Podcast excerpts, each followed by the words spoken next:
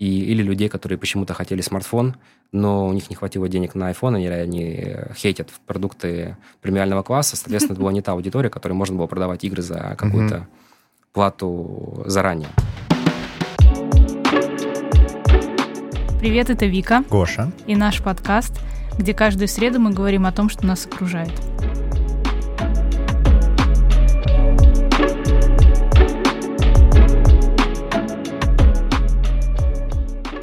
Чувствую, это будет подкаст, где весь мир — это мобильные игры, а ты в нем Вика. Вот об этом наш подкаст.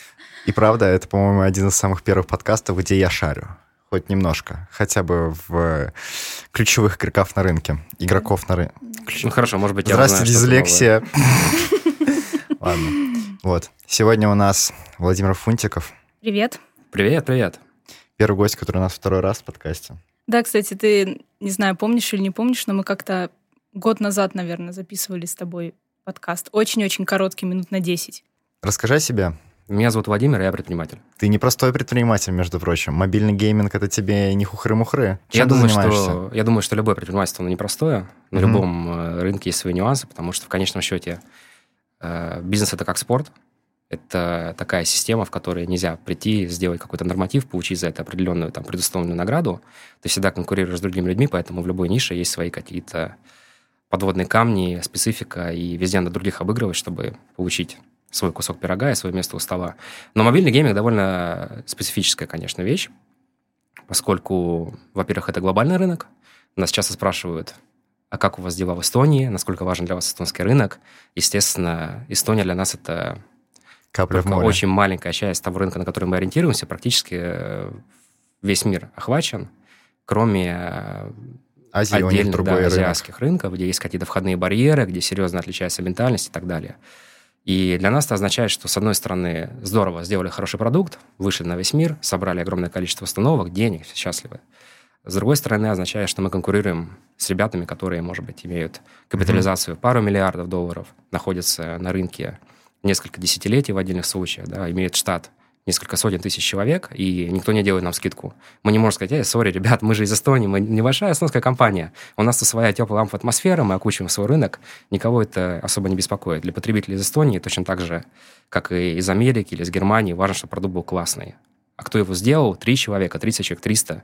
Потребителя не волнует, потому что цена одна и та же. Получается, ты основатель Creative Mobile, это фирма, которая занимается разработкой игр. И вы сделали, например, Drag Racing, э, Zoocraft и еще игры другие, в которые, возможно, знают люди, можешь их назвать.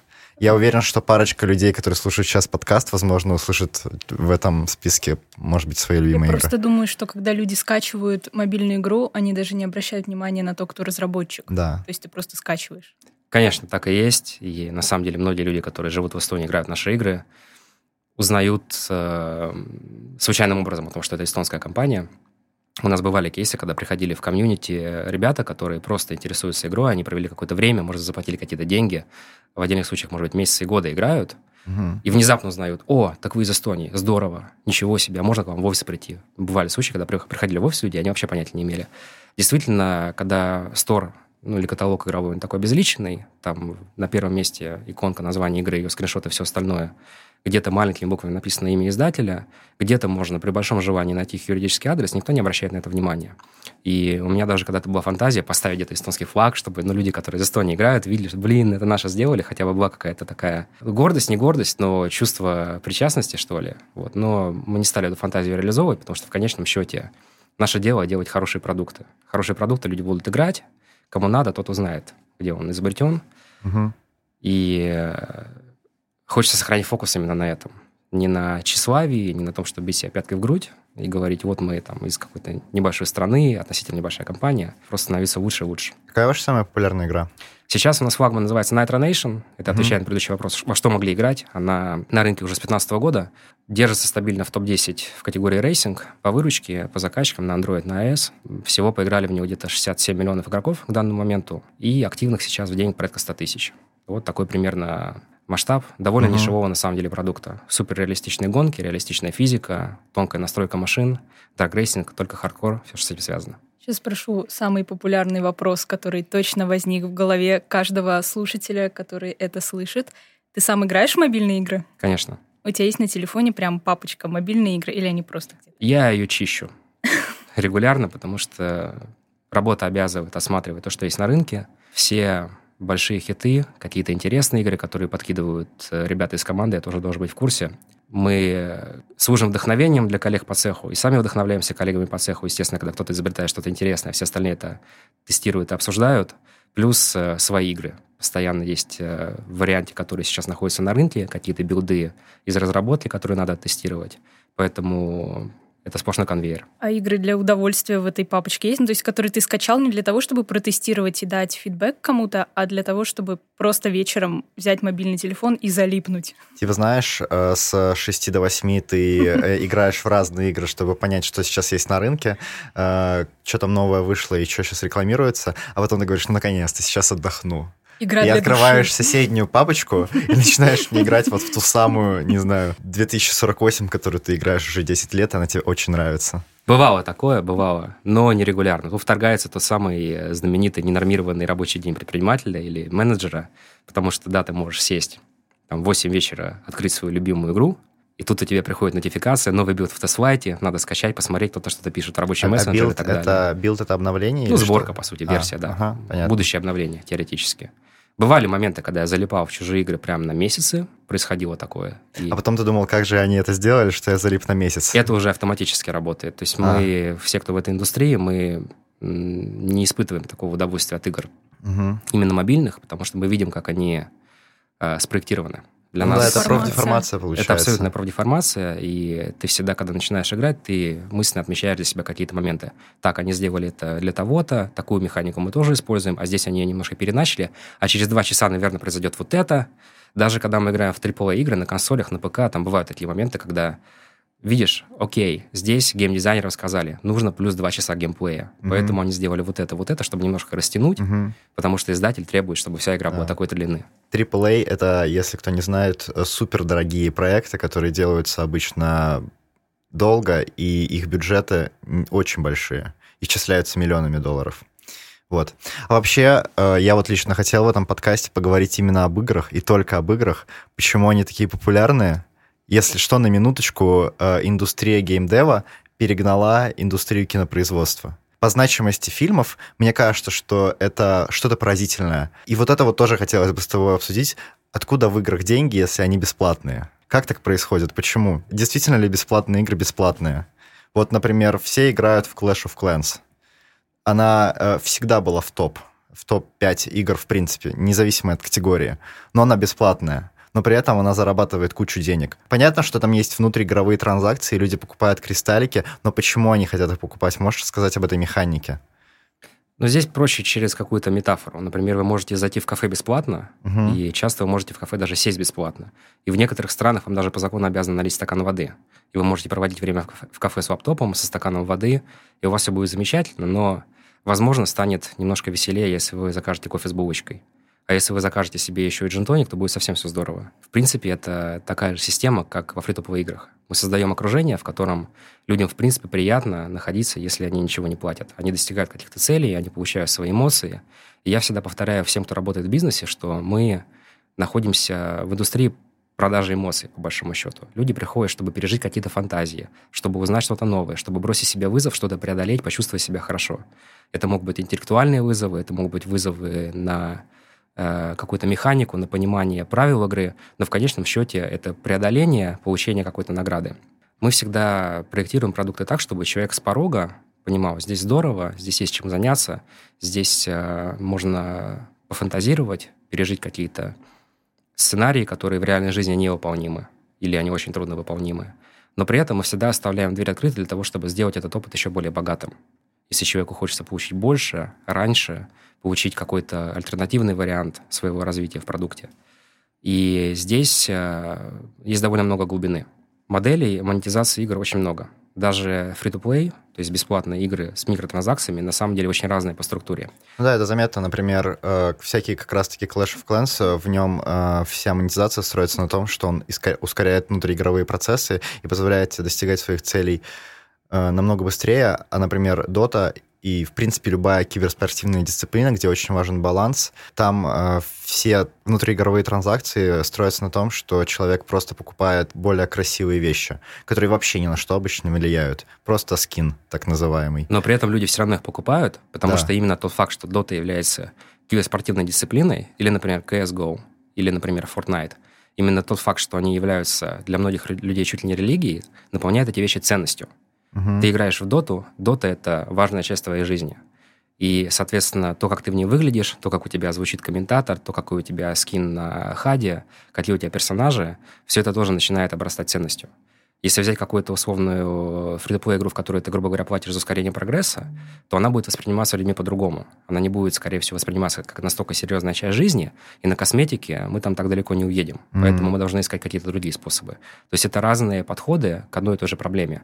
Как мы наполняем выдуманные, по сути, несуществующие предметы ценностью, которые для людей что-то значат. Как игра может стать религией? Так же, как религия становится религией. Это некий свод правил, убеждений, который э, является для людей э, каноном, по которому они живут или взаимодействуют друг с другом. Все что угодно может стать религией, по идее. Ну, то есть, если ты это наполняешь каким-то определенным для себя смыслом, оно становится таким. Просто кто-то увлекается видеоиграми или мобильными играми, кто-то увлекается чем-то другим. Проще всего это понять через то, как люди взаимодействуют друг с другом в играх.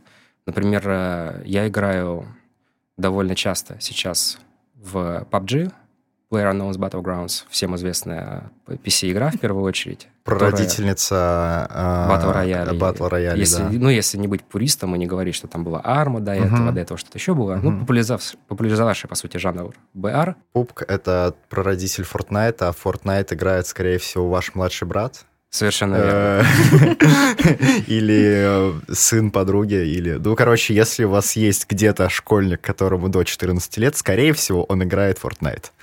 Есть еще Warzone, да, который Мгм. тоже изначально ну, не, не был батл роялем, тем более не был бесплатной игрой, и Warzone сейчас очень популярен, и есть еще много других игр в этом жанре, Мгм. и многие скажут, ну что ты до сих пор играешь в PUBG, да, это же игра, там, которая, грубо говоря, три года, она сделала там свой какой-то огромный эффект на рынке, сейчас она меньше гораздо по объему аудитории, есть более новые, более крутые игры, но для меня это социальный контекст, то есть там есть люди, с которыми я играю, и мы приходим в игру, мы говорим о своем, мы понимаем очень хорошо правила игры, мы хорошо играем, для нас э, все игровые ценности имеют значение, то есть когда добавляется какое-то новое оружие или какая-то игровая механика новая, мы это смакуем, мы понимаем ее в контексте всего остального геймплея, и для нас в этом есть свой прикол. И мы, мы можем вести разговоры на эту тему, можем говорить, так, окей, ты взял SLR, там, а у тебя вектор, там, как оно вместе все стыкуется, а у кого там есть серая рукоятка, дайте мне ее вместо черной, я, она лучше на СКС тапает. И тут уже не важно, о чем мы говорим, в какой игре мы находимся, это наш отдельный язык, наша отдельная какая-то сфера, в которой мы общаемся, шутим, прикалываемся. Так это становится частью жизни. И это могла быть на самом деле любая игра абсолютно. И это могла быть не видеоигра, это могла быть настольная игра. Это могло быть хобби в любой сфере, физическое или вымышленное. Это одни и те же эмоции, которые стимулируются одними и теми же механизмами на самом деле. Очень много непонятных слов. Да, очень много непонятных слов, но, по-моему, мне кажется, это какие-то внутриигровые термины. И названия. тапалка на СКС, безусловно. Понятно. Ты сказал, э, 70 тысяч пользователей играет э, в Nitro Nation. Каждый день. Каждый день. Ну, сегодня побольше. Сегодня, может быть, 105. Это какие-то нереальные цифры. Я знаю, есть компания Voodoo, которая делает очень много игр, и у них чуть ли не 300 миллионов пользователей в месяц. Это нереально большие цифры. Это больше, чем собирает даже YouTube э, очень часто. Какой-нибудь Fortnite, там, э, ну, если ты даже зайдешь в ту же самую доту или в PUBG, если там есть э, отслеживание, сколько сейчас игроков онлайн, это какие-то нереальные цифры, это миллионы. Очень люди? часто.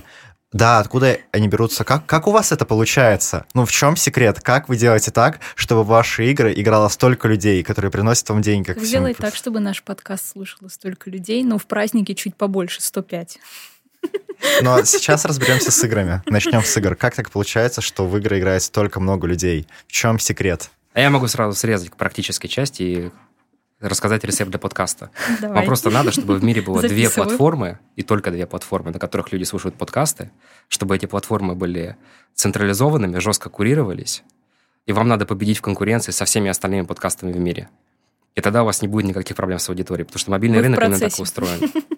Apple, то есть э, все делится исключительно на Apple, на Google, и Да. там очень много игроков, все очень жестко курируется. Да, если говорить о мобильных играх, то несмотря на попытки всех остальных сторов, если мы не берем в ра- в расчет Китай, в Китае своя атмосфера, там фрагментированный рынок, Да. там немножко по-другому все.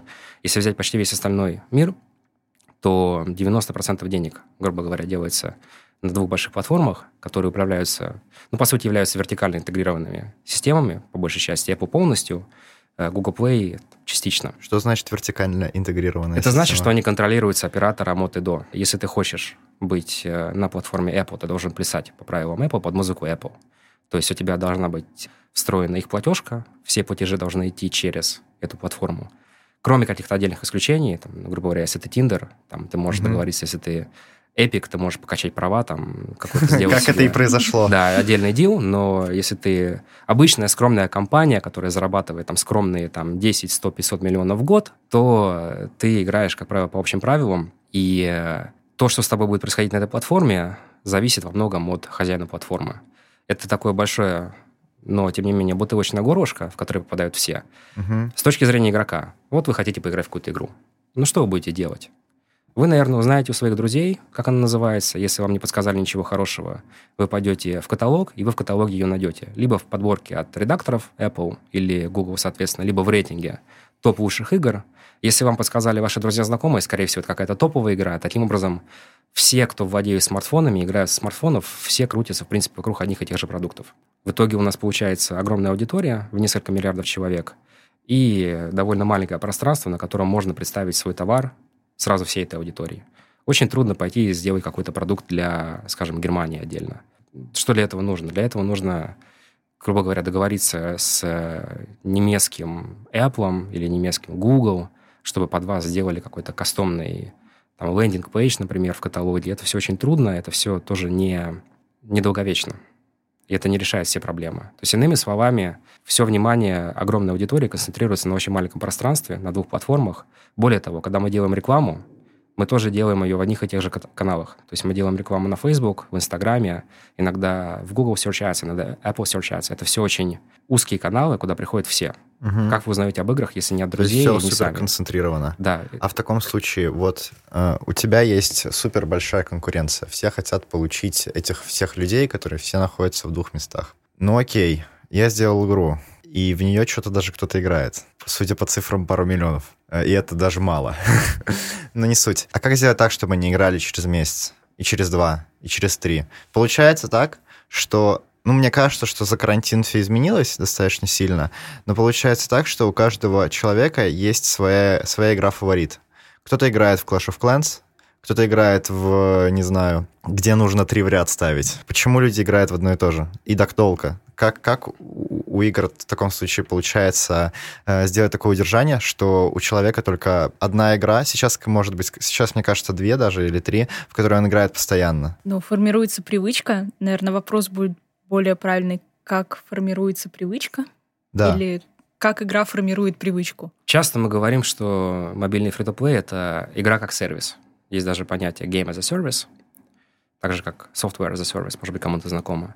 Зададимся вопросом, когда люди меняют сервисы. Ну вот, например, туда пользуются Spotify условным, да, все нравится. Годами пользователь Spotify. Почему я перейду в Apple Music, например?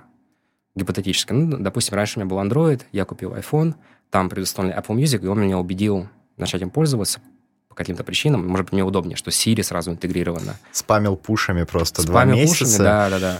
И Да, трехмесячной бесплатной подписки. Или, например, наоборот, я купил Android, и э, мне интересно смотреть YouTube без рекламы, и с YouTube вместе подписка на YouTube Music, и я решил туда перейти. Или мои друзья мне прожужжали все уши. Но все равно там есть какой-то барьер определенный, правильно, который надо чем-то пробить. Есть еще примеры, когда ты идешь за каким-то инфлюенсером. То есть, допустим, у тебя есть любимый артист, который публикует свои плейлисты только в Spotify. И, скорее Или всего, он только играет в Raid Shadow. Legends. Да, и ты как бы переходишь из одного сервиса в другой, потому что кто-то, кто является твоим кумиром, играет в то же самое на той же самой платформе. И ты такой, классно, я хочу быть как он. Например, да. Но в любом случае должен быть какой-то стимул что-то поменять. Потому что если, возьмем обратный пример, тебя все устраивает. И нет никакого инфлюенсера, который заставляет тебя поменять свое мнение. Ты не меняешь платформу, и у тебя нет друзей, которые резко решили, что что-то другое стало более модным.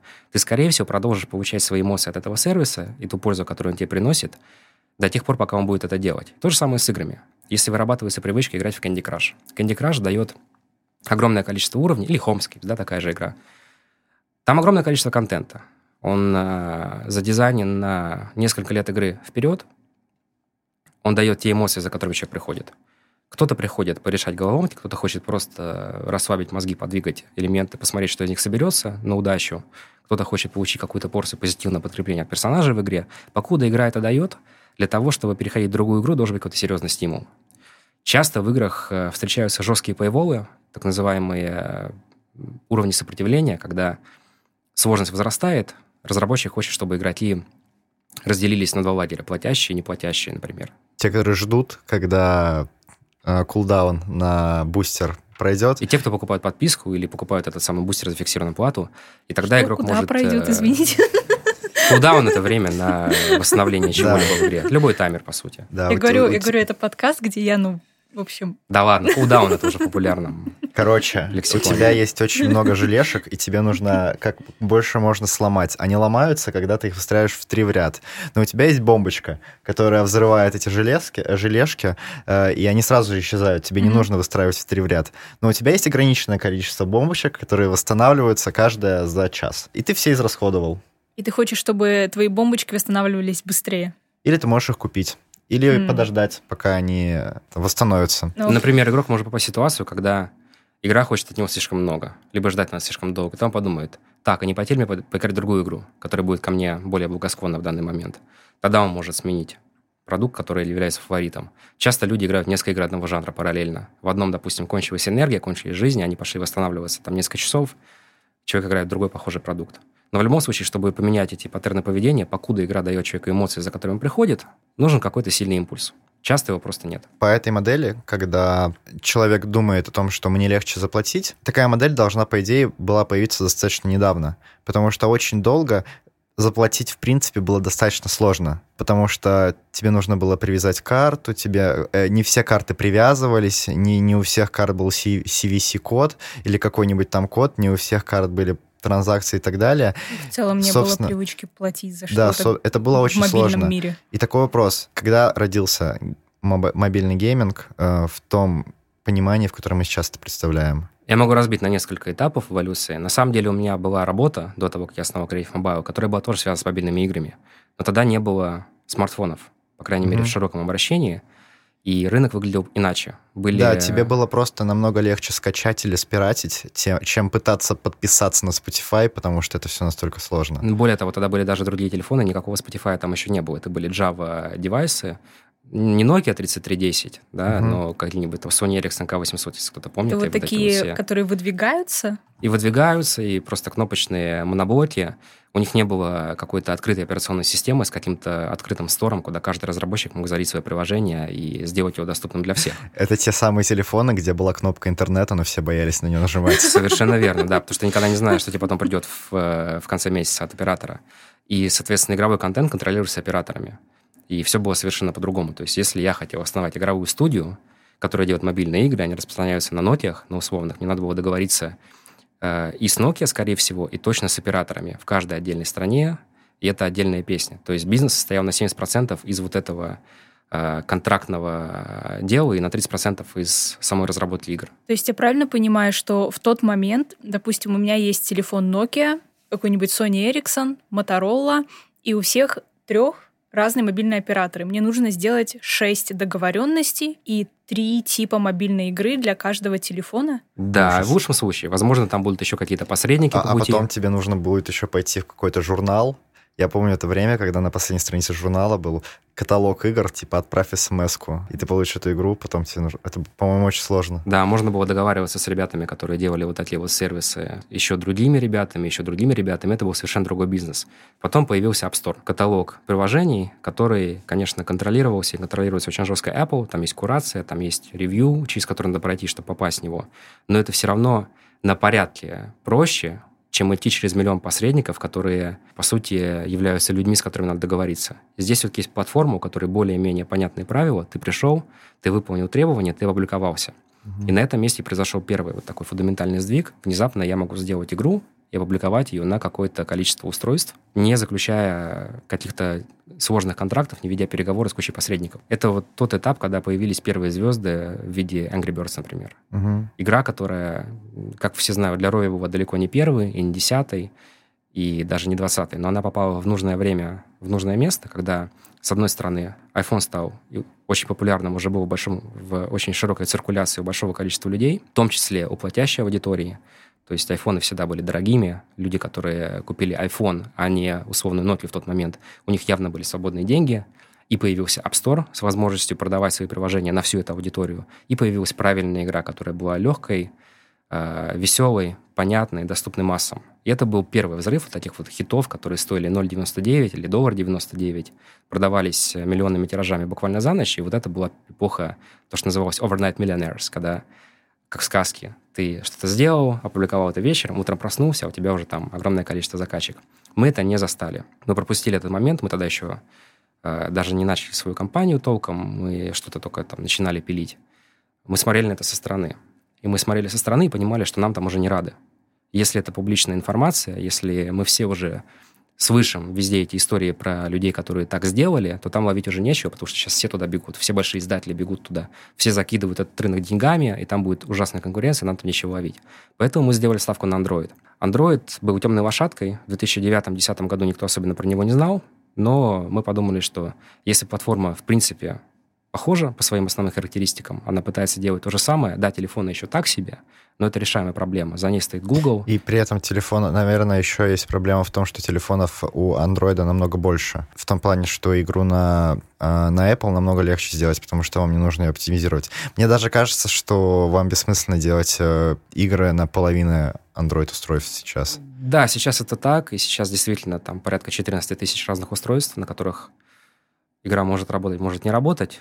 Понятно, что у них очень разные характеристики, они там могут различаться, как да. PlayStation первого поколения и современный игровой ПК, например, там э, несопоставимые совершенно. Но, Но тогда 10 лет назад это да. не было проблемы. 10 лет назад проблема была то, что Android был маленький, в него э, верили несколько гиков, э, и, или людей, которые почему-то хотели смартфон, но у них не хватило денег на iPhone, или они хейтят продукты премиального класса, соответственно, это была не та аудитория, которой можно было продавать игры за какую-то плату заранее. Мы искали способы заставить это работать для себя, и сами тогда пришли к модели, когда игра бесплатная, но в ней есть реклама. Это было примерно в то же время, когда остальной рынок тоже начал понимать, что можно так делать, что можно обойти платные игры за счет того, что мы даем их бесплатно. Люди задерживаются в наших играх довольно долго, продолжают в них играть несколько месяцев или даже лет, течение этого они смотрят рекламу точно так же, как по телевизору, и мы таким образом ненавязчиво монетизируем аудиторию, не беря с нее деньги. Потом был следующий фундаментальный сдвиг, когда появились микротранзакции. На App Store тоже их изначально не было. То есть вы, было... вы уже вы вошли в игру, когда на рекламе? Да, мы были угу. одними из первых, кто прочухал, что можно делать такую бизнес-модель. Сначала мы пробовали, как все, пробовали делать игры для андроида, но с бизнес-моделью с App Store. Uh-huh. Это не работало. У нас э, первые игры продавались там с выручкой. К сожалению, когда заснул, евро. проснуться миллионером не удалось. Но ну, мы не рассчитывали на это. Okay. У нас э, никогда не было фантазии. Мы вообще, э, как фаундеры и как ранние сотрудники были сделаны не из того теста, у нас никогда не было никаких будоражащих э, кровь фантазий о том, что вот мы сейчас что-то сделаем, и мы там проснемся, и мы все себе купим Феррари, и дома, и у нас все будет здорово. Нашей целью было понять, как этот рынок работает, угу. и в идеале программа «Максимум» э, зарабатывать достаточно, чтобы нам э, не пришлось бросить это. Угу. То есть для меня стояла конкретно целью зарабатывать столько, чтобы я мог себя прокормить на тот момент – и у меня не было вот необходимости бросить это. Было просто очень интересно. Да. Ну и другой, собственно, этап. Следующий Мы... этап — это микротранзакции. Он случился чуть раньше на App Store, на несколько месяцев позже на Android добавили функциональность, которая позволяла разработчику делать э, продажи внутри игрового продукта. Mm. Чисто техническая проблема. Просто мы ждали, пока платформа ее добавит. И на самом деле, когда ее добавили, многие в нее не верили. Микро, микротранзакции — это как раз-таки покупка тех самых бомбочек и чего там маленького. Или чего угодно в принципе угу. в игре. То есть как э, разработчик может все что угодно попытаться продать. Вопрос в том, хотят ли люди за это платить. дают ли эти предметы, эти сущности. Вопрос даже не в том, хотят ли люди э, за это платить, вопрос в том, как сделать так, чтобы люди захотели. Ну да, это связанные вопросы, они идут рука об руку. Курица и яйцо. Я всегда говорю, что игры — это контент и контекст. Угу. Контент — это условные бомбочки, а контекст — это причина, по которой бомбочки стоят денег, угу. которые люди готовы за них отдать. И здесь все может быть абсолютно взаимозаменяемо. То есть в Fortnite контент — это, допустим, э, какой-то плащ, да, который является особенным плащом. А контекст — это вот это вот мир Fortnite, этот лор, этот э, фанатизм и понимание сотен тысяч людей, почему именно эта вещь имеет какую-то ценность. Контент и контекст. Если мы создали и то, и другое, мы в шоколаде. Если mm-hmm. что-то сделано недостаточно хорошо, и люди не верят в это, либо контент сам по себе недостаточно хорошего качества, ничего не работает, результат нулевой. А микротранзакция, они... Это был последний, получается, этап в эволюции геймдева? На данный момент, если говорить о мобильных играх, то да.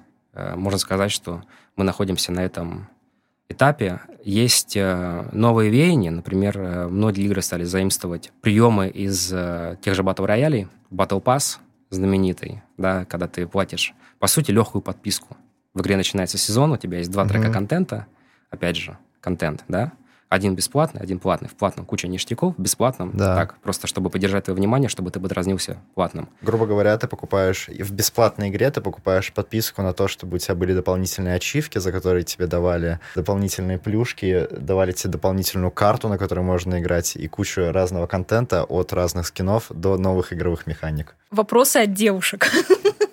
рубрика. Э, ты говорил несколько раз, что есть большие игроки, и упоминал, например, Китай. У меня вопрос.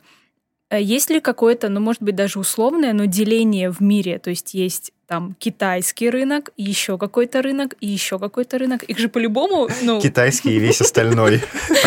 И, в принципе, китайский даже больше, по-моему. Китай считается рынком номер один по выручке. Ну вот какие есть ну, рынки мобильных игр сейчас? Вообще, как это все делится? Что из них побольше и что из них поменьше. Китайский рынок самый большой, потому что население тупо больше, чем все остальное. И оно богатеет наверное. очень да. быстро. Если мы сейчас, окей, не говорим про китайский рынок, весь остальной рынок как делится? Есть Запад, то, что можно определить по понятиям западная культура. Я думаю, более-менее понятно, что это значит. Мы к ней тоже принадлежим, угу. хоть, хоть и своими какими-то нюансами.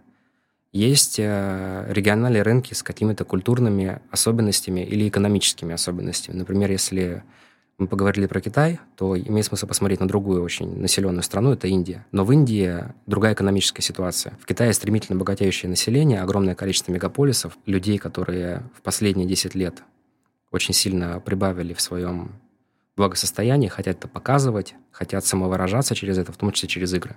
У них есть на это свободные деньги. В Индии ситуация другая я думаю, все знают, в каком положении находится большая часть населения Индии. Угу. Безусловно, у них есть интернет, у них есть мобильные телефоны, но... Скорее но интернет всего, массово начал появляться достаточно недавно. Не везде он проник, не везде он быстрый, не везде он безлимитный, не везде мобильные телефоны мощные. И для того, чтобы укоренилась культура, когда люди играют в игры, говорят об играх, готовы тратить деньги в играх, и это имеет для них значение, нужно какое-то время. Поэтому мы имеем близкие по количеству населения рынки, ну, грубо говоря, в одной категории – но при этом по объему игрового рынка там совершенно разная ситуация. Несмотря на то, что есть очень успешные компании, которые работают в Индии, они играют совершенно по другим правилам.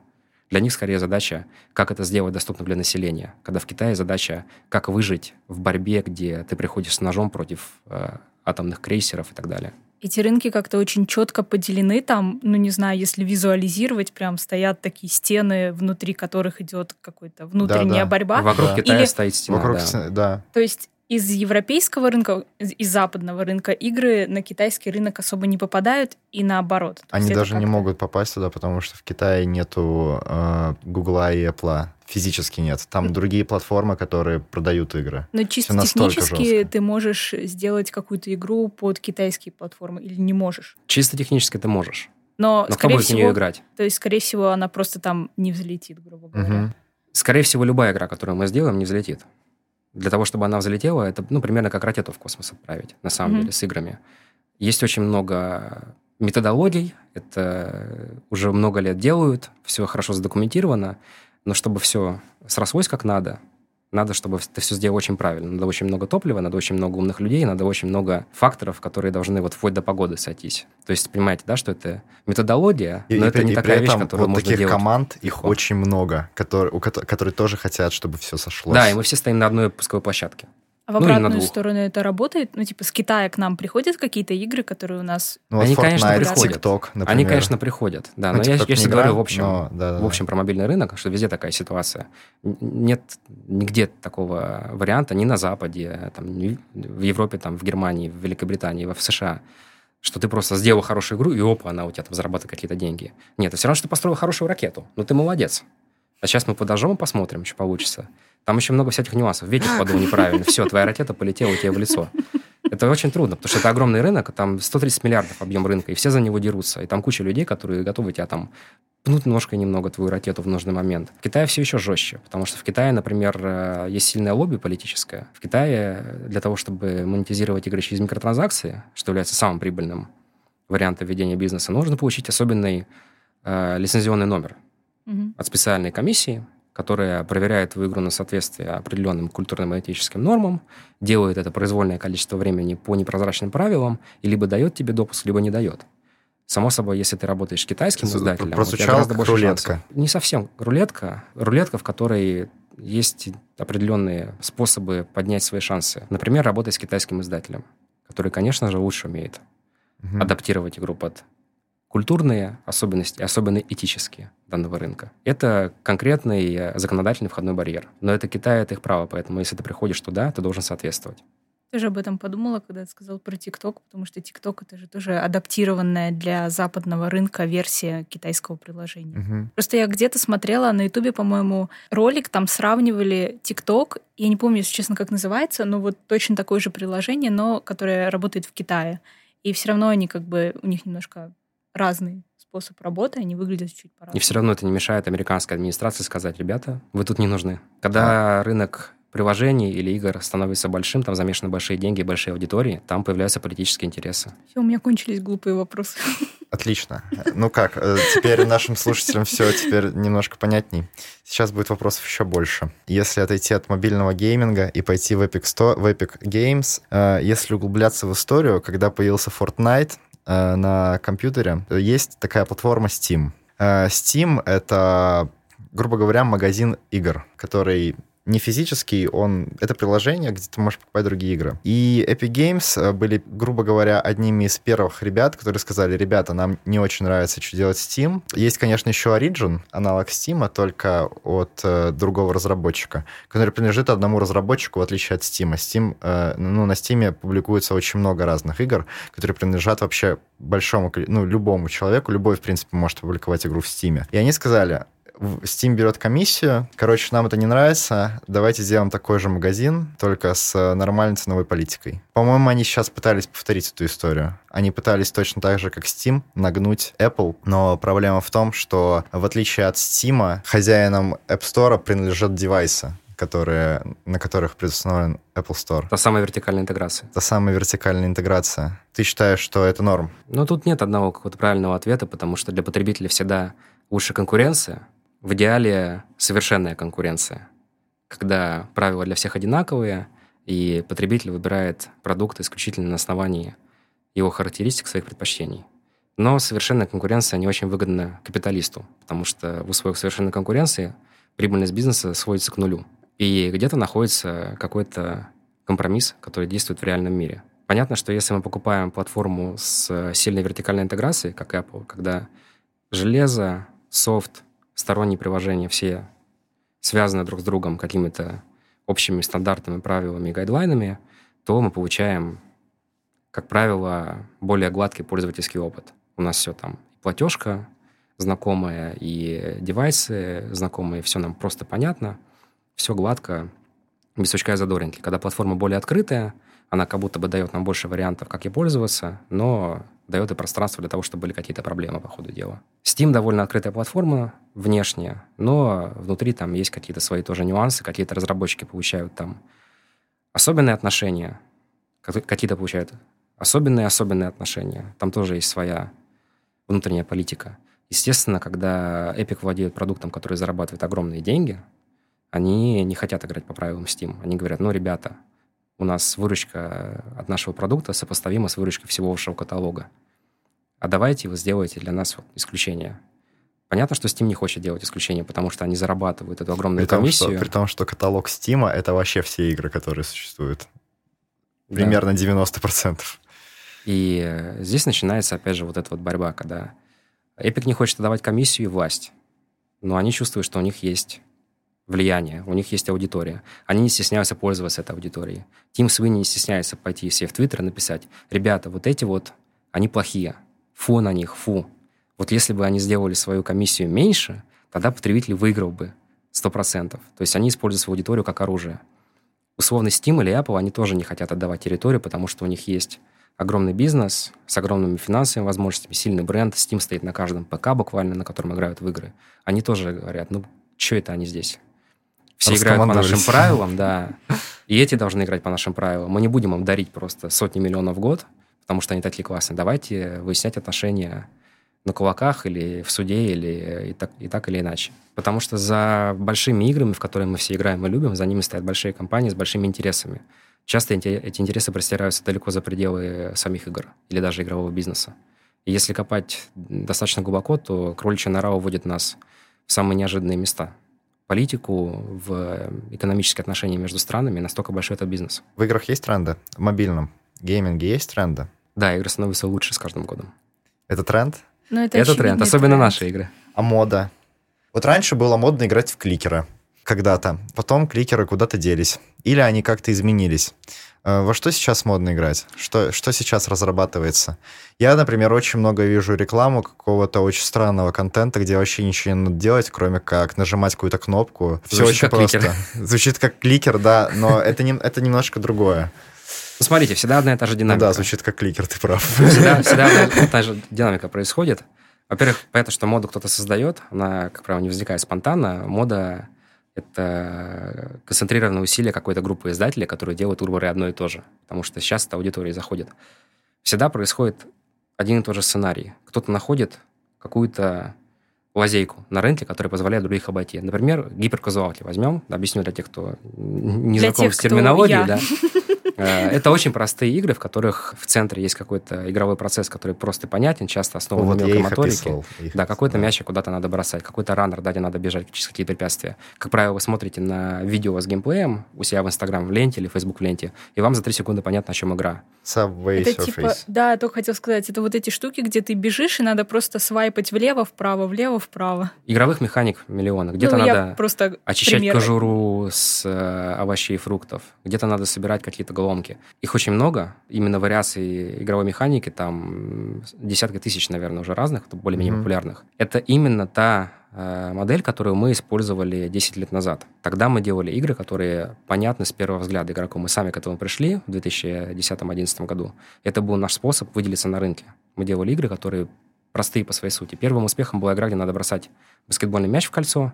Люди смотрят на скриншоты и на иконку игры, им понятно, о, это игра про баскетбол. Я люблю баскетбол, я хочу поиграть в игру, где надо на скилл бросать свайпами по экрану мяч в кольцо, я ее качаю. Все, конверсия совершена, игрок играет. Наша первая гоночная игра, легендарный Drag Racing, да, который собрал там эти 400 миллионов установок, мы его назвали Drag Racing не потому, что нам э, наша фантазия не подсказала ничего лучше. Мы назвали его так, чтобы людям было понятно. Это игра про гонки по прямой. понятная, да. На иконке у нас стояла Toyota Supra, тогда не лицензированная, чтобы людям было понятно. Так, это гонки по прямой. Где на, есть Toyota Supra. На тачках из Fast and Furious, грубо говоря, или Need for Speed Underground. Ну, то есть ты берешь какие-то очевидные такие хайлайты и просто наполняешь ими свое приложение, человек открывает, и ему интуитивно сразу ясно, что его ждет. Какой будет игровой процесс? То есть, э, что именно в вот квант-сессии игровой, то, что я делаю через 10 или 20 секунд после запуска игры, оно выглядит так. Оно мне понятно, я хочу в это играть. Это была наша модель 10 лет назад, потом она пошла на убыль. И стали доминировать игры вроде Clash of Clans, в которых, глядя на скриншоты, тебе, может быть, ни черта не понятно. Какая-то база, да, какие-то юниты, которые что-то делают, это может означать многие вещи. Но в них есть глубокая мета-игра, в которой ты можешь проводить месяцы, оптимизируя Мгм. состав своих войск и так далее, и так далее. Эти игры начали выигрывать за счет того, что в них люди оставляют много денег, и по мере того, как начали развиваться каналы продвижения, и стала появляться возможность рекламировать свои игры в Фейсбуке, в Инстаграме, в поиске, стали выигрывать те, у кого, грубо говоря, больше средний чек. Clash of Clans зарабатывает условно 10 долларов на пользователя, они могут заплатить 6 долларов за рекламу, а другая игра не может. Это был следующий этап. И появилось mm-hmm. очень много игр, которые фокусировались есть... на том, чтобы именно игровой процесс был очень глубоким, была мета-игра в несколько слоев, чтобы люди оставались годами. Потому что это поднимает ценник да. на пользователя. Да, если игрок в игру играет, ну, в казуальную какую-то, да, где надо какой-то мячик куда-то забрасывать, три недели потом ему надоедает, то в Clash of Clans через три недели ты более-менее только понял, про что игра. Угу. И, может быть, за эти три недели ты заплатил всего лишь доллар. Но потом ты играешь в нее три года, за три года ты уже платишь 30 долларов. И это нормально, это на самом деле за три года развлечения очень низкая цена. Я всем постоянно говорю, что мобильные игры очень дешевое развлечение относительно всего остального. Если ты приходишь условно в Сан-Франциско в бар, и ты хочешь выпить там два коктейля, ты за это заплатишь легко 30 долларов. В мобильной игре часто на 30 долларов ты можешь получить себе удовольствие на 20 часов, где ты будешь пролетать прогресс, получать кучу всяких ништяков, тебе будет фаново, ты будешь с другими людьми общаться, то ну, есть да. это все равно дешевое развлечение. Но за счет того, что люди остаются очень долго в этих играх, то получается довольно приличный средний чек.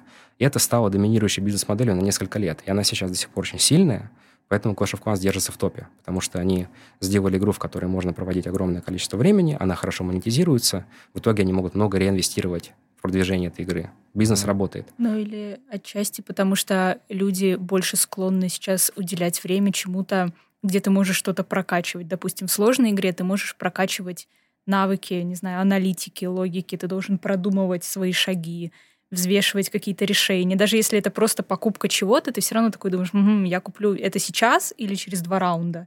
И это вроде как заставляет тебя думать.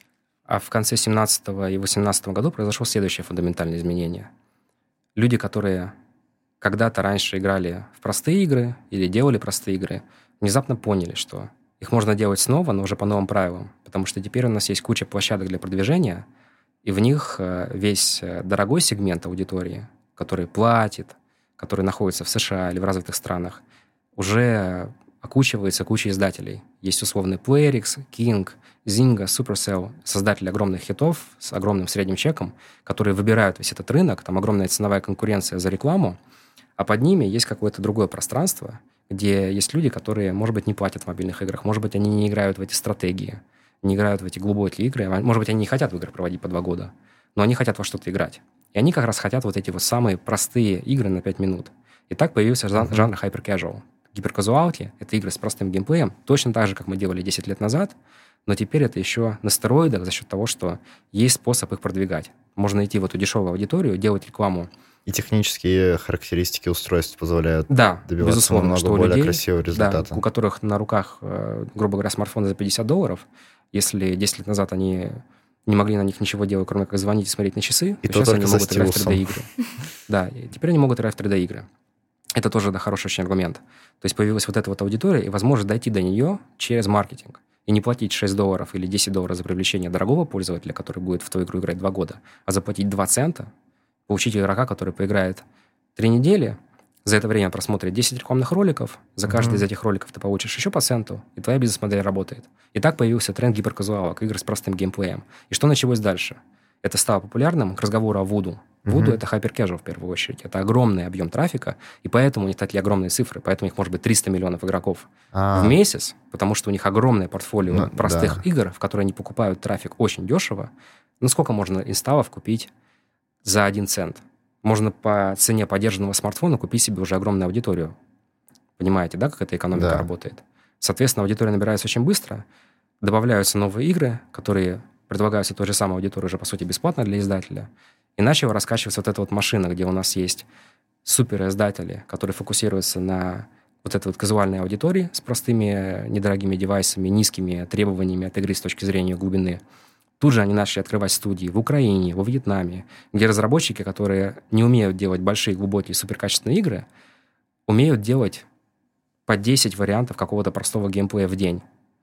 Тестировать их, у них будет вероятность mm-hmm. успеха 1%, но так за 10 дней мы находим какой-то работающий вариант. Да, то есть они делают по 10 игр в день, э, за неделю у них добегает 70 разных игр, они там влили в рекламный бюджет, не знаю, 50 э, долларов на каждую из этих игр. Получилось так, что за неделю они посмотрели на то, как 70 разных игр взаимодействуют с пользователями, поняли, что из этих 70 есть парочка тех, которые приносят много денег, взяли и в эту игру, которая уже взлетела на 50 евро бюджете, они ввели туда еще, типа, Да, пришли 10 к супериздателю, Да. как Вуду, у которого есть аудитория 300 миллионов, который может этой аудитории предложить эту И сказали, во, мы нашли, ребят. Да, Типа. так и есть. Ну, только А. с той разницей, что чаще это уже Вуду, которые сами открывают эти студии или покупают их. Студия может быть очень маленькая, дешевая, может быть три человека, потому что, чтобы итерировать по каким-то вариантам игрового процесса, вот эти вот их механики изобретать, тебе не нужно, там, как в Supercell, 300 человек штата. Мгм. Потому что Supercell стандарт качества. Supercell, они Мгм. делают новую игру, которая должна зарабатывать миллиард, Ну да. которая должна удерживать людей годами. Там И если, быть они, и, и если в Supercell что-то сделают не так, то все их суперлояльные пользователи возмутятся, потому что они добавили какого-то суперимбалансное здание или суперимбалансное персонажа, который сломал всю механику. Совершенно верно. игру Цена риска очень высокая, другими словами. Более того, получается даже так. если они добавят абсолютно сбалансированное здание и еще отправят каждому пользователю домой по бутылке шампанского Майя Шандон, все равно часть людей будет недовольна, потому что у Мгм. людей очень высокие ожидания от издателя, когда они играют в такой премиальный продукт. Мгм. Премиальный по своему уровню исполнения, по количеству контента и так далее. А здесь мы можем очень быстро находить какие-то работающие механики, которые резонируют с людьми, очень быстро проверять, работает это или нет. Записали игровой процесс, отправили рекламу на какую-то аудиторию в Facebook. Кликают, устанавливают, работает. Одна из 70 заработала, пришли к Вуду, Вуду налили 100 миллионов трафика, пока он там три недели откручивается, мы уже сделали две таких новых игры. Мгм. Получается очень сильно масштабируемая бизнес-модель. Но дальше происходит все как обычно. Все узнают, вау, это работает, и все начинают делать гиперказуалки. Мгм. Все украинские студии, которые раньше делали работу на заказ, разбиваются на десятки маленьких микрогрупп, которые делают пачками игровой процесс, конкурируют друг с другом, быстро насыщ- насыщают этот рынок, быстро этот рынок дешевой рекламы перестает быть дешевым, и все, кто опоздали и не зашли туда первый год, уже не покупают трафик по центу, а покупают уже по 10, потому что начинается конкуренция. И так постепенно тренд спадает. Это жесткий бизнес. Самое удивительное, что он так быстро развил, появился и развился. Получается, что... И мы в свое время решили не заходить в hyper casual именно по этой причине, потому что мы уже были компанией, ориентированной на качество, Ага. И для нас было предельно ясно в 2018 году, что гиперказуалки будут популярны. И более того, мы сами это делали. То есть мы делали hyper до того, как это стало мейнстримом. Мы достаточно старые, чтобы сказать, вот в 2011 году мы именно это и производили. Мы понимаем, это бизнес-модель, просто тогда не было технической базы, чтобы ее масштабировать так сильно. Но мы решили не заходить туда, потому что мы уже идеологически по своей ориентации на качество не подходим под этот профиль. Мы не можем разрезать свою команду из 100 человек на 20 микрокоманд, которые забьют на то, что выдерживать стандарт качества необходимо, и будут просто лепить вот это вот, ну, грубо говоря, на коленке. Это тяжелая работа, она заслуживает кучу уважения, но это просто не наша работа. Мгм. Это уже С другая точки зрения компания. предпринимателя, ты думаешь, это правильное решение? Да. Мы бы не успели зайти в этот поезд, пока мы перестраивались бы под новую А. ментальность, пока мы бы сотни человек, которые работают с SEM, объяснили, как теперь надо делать игры, что это другая культура, другая динамика. Теперь надо делать грязно и быстро, а не хорошо и э, на года. Мгм. За это время уже рынок насытился, и мы были бы точно так же в 2020 году прозревшие, но опоздавшие. А почему нету на ПК гиперказуала? На ПК другой контекст игры. Гиперказуалку ты можешь открыть у себя на телефоне за 5 секунд, если телефон достаточно быстрый, за 15, если он так себе, и начать играть. В транспорте, на собрании, в школе, в туалете. Мгм. На ПК все-таки люди осознанно подходят к игровому процессу, говорят, окей, мам, пап, я пошел играть. Жена, я пошел играть. Муж, увидимся завтра в 7 утра. Мне тут надо доиграть несколько ходов в цивилизацию. Ой, боже мой, это, это только что сказал странную, страшную вещь. Все, кто играли в цивилизацию, знают, что Еще такое несколько ход. ходов. Но только исследования закончатся, потом продакшн Да. закончится, потом юниты дойдут.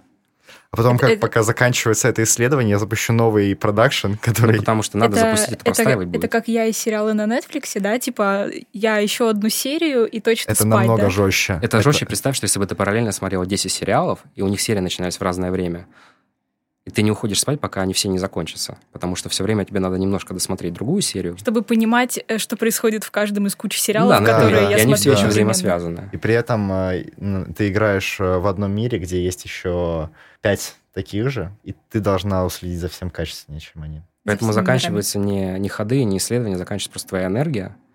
Серьезно, да. И при этом время ты вообще не замечаешь. Если говорить конкретно про цивилизацию, это просто жесть. Это очень жесткая игра в плане того, что ты можешь... Ну, 15 часов могут пролететь вообще незаметно. При этом она очень интеллектуально сложная. то Да, она очень да. комплексная, стратегическая, там реально надо думать, и мозги там серьезно плавятся. Да. Но, тем не менее, Вместе с позвоночником. да, она, который- она такая. Поэтому люди, когда включают ПК или консоль, они обычно подходят с осознанием Ага. того, что это будет какая-то вот осознанная игровая сессия, под которую выделено какое-то время. Ну да. Пять минут поиграть, ps включать не смысла. У тебя там какой-нибудь, ну вот, киберпанк. За пять минут что у тебя произойдет? Ты, может быть, с одного загруженного экрана перейдешь на другой, если он у тебя запустится вообще, если это PS4. Глупые вопросы от девушек.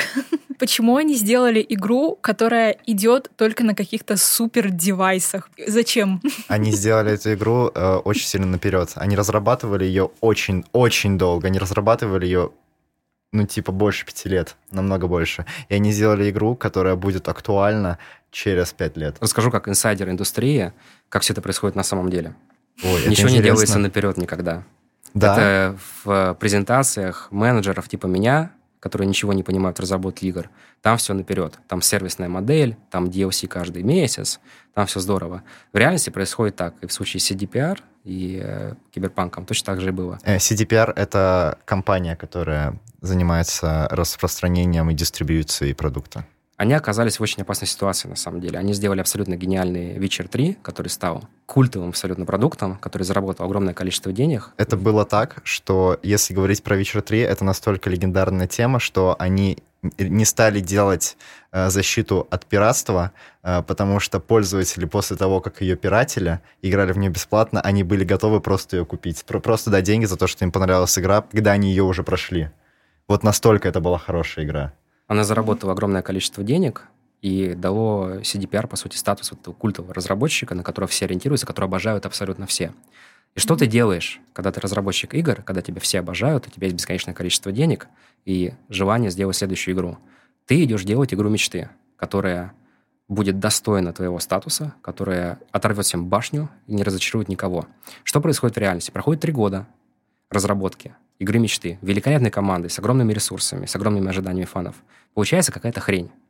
Потому что все теряют фокус, все пытаются сделать лучше, но у игры должен быть какой-то вектор. Она должна рассказывать какую-то историю, реализовывать какую-то фантазию определенную. Чем больше мы стремимся делать игру мечты каждого члена команды, чем больше у нас давления, тем больше у нас тенденция к расфокусировке. И точно так же было в этом случае. Мы играем, у нас куча отдельных компонентов, которые выглядят классно, вместе это не связывается. Мы начинаем Мгм. заново. Сносим, переделываем. Потом приходит издатель или партнер, когда у нас в случае Sony, например, там, или Microsoft, или кто угодно, и говорит, ребята, мы с вами договаривались, что игра выйдет А через что 4 такое? года. А где игра?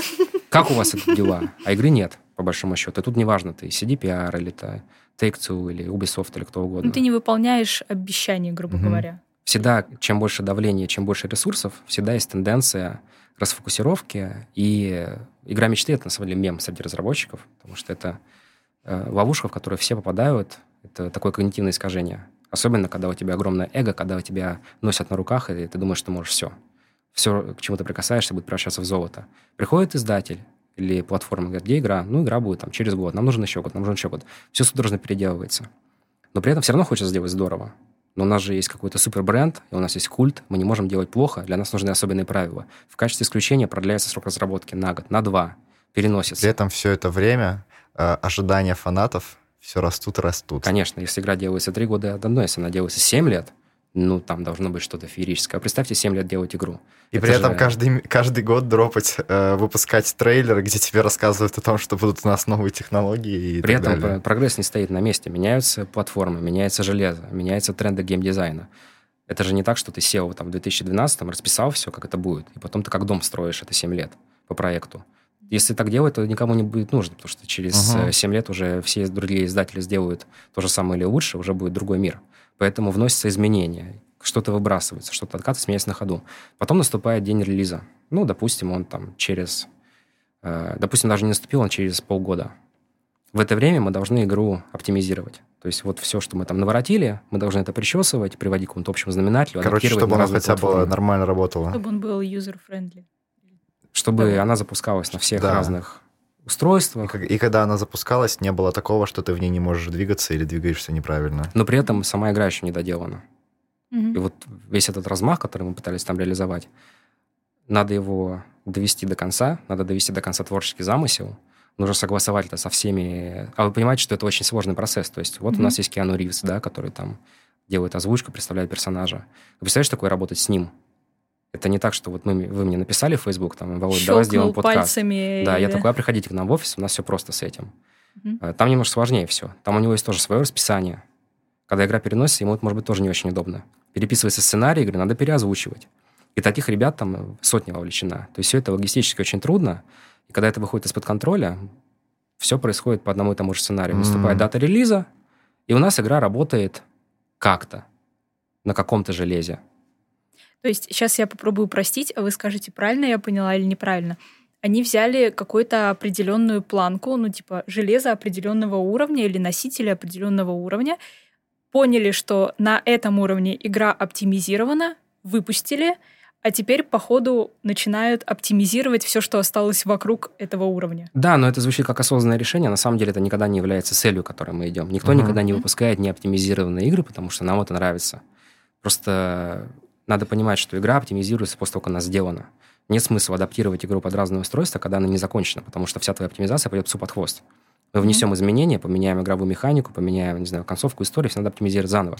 Поэтому должна быть какая-то отсечка, после которой мы говорим, окей, это называется feature freeze, мы больше не добавляем новую функциональность в игру, она финальная, и теперь мы ее полишим, мы ее упаковываем mm-hmm. для потребителя, мы адаптируем ее под разные устройства, под разные консоли.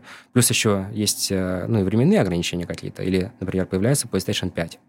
Мы должны получить DevKit, так называемый, да, там разобраться в ней, под нее тоже отдельно оптимизировать. Понятно, что это приоритетнее, чем под PS4. Mm-hmm. Обычно под это закладывается отдельное время. И обычно все думают, что этого времени будет достаточно. Но чем больше амбиций игры, тем больше она имеет тенденцию расплываться в разные стороны, тем сложнее ее потом обратно упаковать, оптимизировать mm-hmm. и отправить потребителю.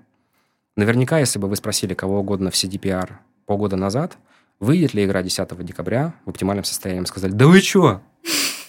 Боже упаси, мы молимся, чтобы перенесли еще на год. Через год мы, может быть, ее приведем в порядок. Угу. В итоге все не спят, игра выходит так, как она выходит, через год она в порядке. Происходит всегда. Меньше этому подвержены игры, которые являются итеративными в, в каком-то смысле. Например, почему так не происходило с GTA 5? Хотя GTA 5 тоже огромная игра, очень дорогая. Огромная команда, очень трудная. Но GTA 5 все-таки уже следует каким-то канонам. До этого было несколько игр более-менее на похожей технологии, в похожем жанре, и там уже какие-то отлаженные процессы. Там уже очень зрелые студии, которые их делают по какому-то шаблону. Да, он меняется на ходу, но все-таки есть какой-то фундамент. Когда мы делаем радикально новую игру, в новом сеттинге, с другой структурой, там, шутер от первого лица, а не третьего, да, когда мы замахиваемся на больший масштаб уже с голливудскими актерами, все это риски. Риски приводят к тому, что продукт сырой. Понятно, что игра — это игра. Это продукт, который должен давать какие-то эмоции. Она, скорее всего, не исцелит неизлечимые заболевания. Она не заставит слепых прозреть она не наполнит вас эмоциями, которые будут с вами до конца ваших дней.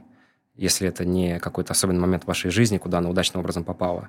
Игра — это развлечение. Когда вы идете в кино, вы платите какие-то деньги, чтобы какой-то фильм хорошо держал вас 90 минут, может быть, немножко больше, и потом вам было о чем подумать, или вы чувствовали себя заряженным, или пережили какую-то фантазию, вы идете с определенными ожиданиями, то же самое касается игр. В основном, когда мы разочаровываемся, это потому, что мы завысили планку внутри. Угу много людей ждали от киберпанка да, чего-то особенного, чего правда. игры, в принципе, может быть, не способны дать людям. Это правда. И в этом, если заканчивать тему, в этом была одна из основных ошибок э, самих CD Projekt. Они иногда даже делали целенаправленно так, чтобы... Ну, то есть... Они сами виноваты в том, что у игроков, мне кажется, возникли такие серьезные ожидания. Потому что они тизерили ее э, и показывали такие нереальные геймплейные фишки, что это казалось сказкой. И все в эту сказку верили. Да, но часто разработчики сами верят. Часто вещи действительно являются э, элементом продакшена игры, они делаются, потом они вырезаются, потому что мы не успели их оптимизировать или увязать с другими системами. И в конечном счете, конечно, разработчику хочется показать то, что направляется на рынок. Представьте, что вы работаете над проектом 7 лет, Угу. Конечно, вам хочется дать это людям, вам хочется, чтобы был хайп, чтобы все ожидали, чтобы вы сами получали эту мотивацию. А что, если вы эти 7 лет проработаете, и у вас не получится сделать хороший продукт? Ведь вы же берете какую-то новую планку, поэтому, безусловно, всегда разработчик и издатель хочет поддерживать интерес. Это для самой команды тоже важно, чтобы команда не кисла слишком сильно. Потом есть платформа. Платформа тоже показывает игру, она тоже способствует хайпу. Это такой хайп, который отбивается друг от друга, куча людей, которые заинтересованы. Пресса тоже заинтересована в хайпе. Прессе неинтересно писать про проходные игры. Прессе интересно представить пришествие спасителя в виде киберпанка и все это друг друга усиливает, и потом уже никто не знает, а где хайп, а где реальность. И чем mm-hmm. дольше длится разработка, чем выше ожидания, чем выше планка, которая задается, тем больше потеря контакта с реальностью. Поэтому в какой-то момент разработчик оказывается заложники в ситуации. Часто бывает так, что внутри команды разработки люди сидят с огромными глазами и хлопают ресницами. Как так? Мы же никогда это не сделаем. Кто это придумал? Это даже не наш маркетинг придумал, это кто-то там из партнеров придумал. Это пошло в медиа, и это уже является частью лора. Угу. И надо с этим жить.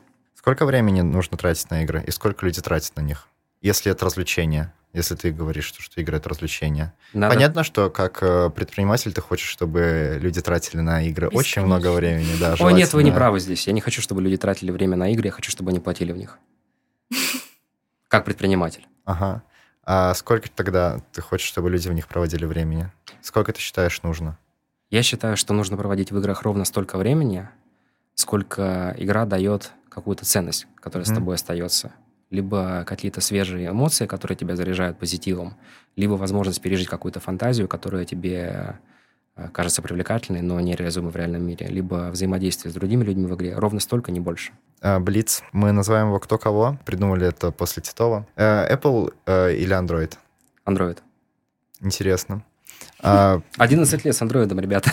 А, ну, резонно, да. Voodoo или кто Clash of Clans сделал? А, Supercell. Supercell. Supercell. Или Supercell. Voodoo или Supercell? Серьезно, Supercell? Потому что вы работаете в более близком жанре. Не объясняю, просто кто кого. Supercell. Понял. Я с 12 года знаком с Илгой Панненом, это SEO Supercell, поэтому я не могу ответить иначе. Они просто а. слишком хороши, при всем уважении к Ясно. Гиперкэжуал э, или AAA проекта? AAA. Больше вопросов нет. Ну, конечно, после такого ответа. Да. Тебе не дают а, развернутых ответов, чтобы ты не цеплялся к словам. Да, да. Ну, так это же Блиц. Это, это Блиц, да, в этом есть. В этом, в этом смысл. Я разверну сам про AAA и про Hyper Casual. Все-таки AAA — это понятие, которое включает в себя очень высокую планку качества и мастерства, угу. профессионального мастерства. Hyper Casual тоже требует огромное количество мастерства, но это тренд, которому два года. Mm-hmm. Это ситуация, которая сложилась на рынке в силу фундаментальных причин, которая позволила определенным играм быть очень популярными за счет вот этой вот экономической ситуации. AAA э, — это идея. Это идея стремления к абсолюту, к абсолютному мастерству, к абсолютному наслаждению. И она мне ближе из-за этого. Форсаж или Need for Speed? Форсаж. Все, спасибо. Спасибо вам. Надеюсь, было интересно. Надеюсь.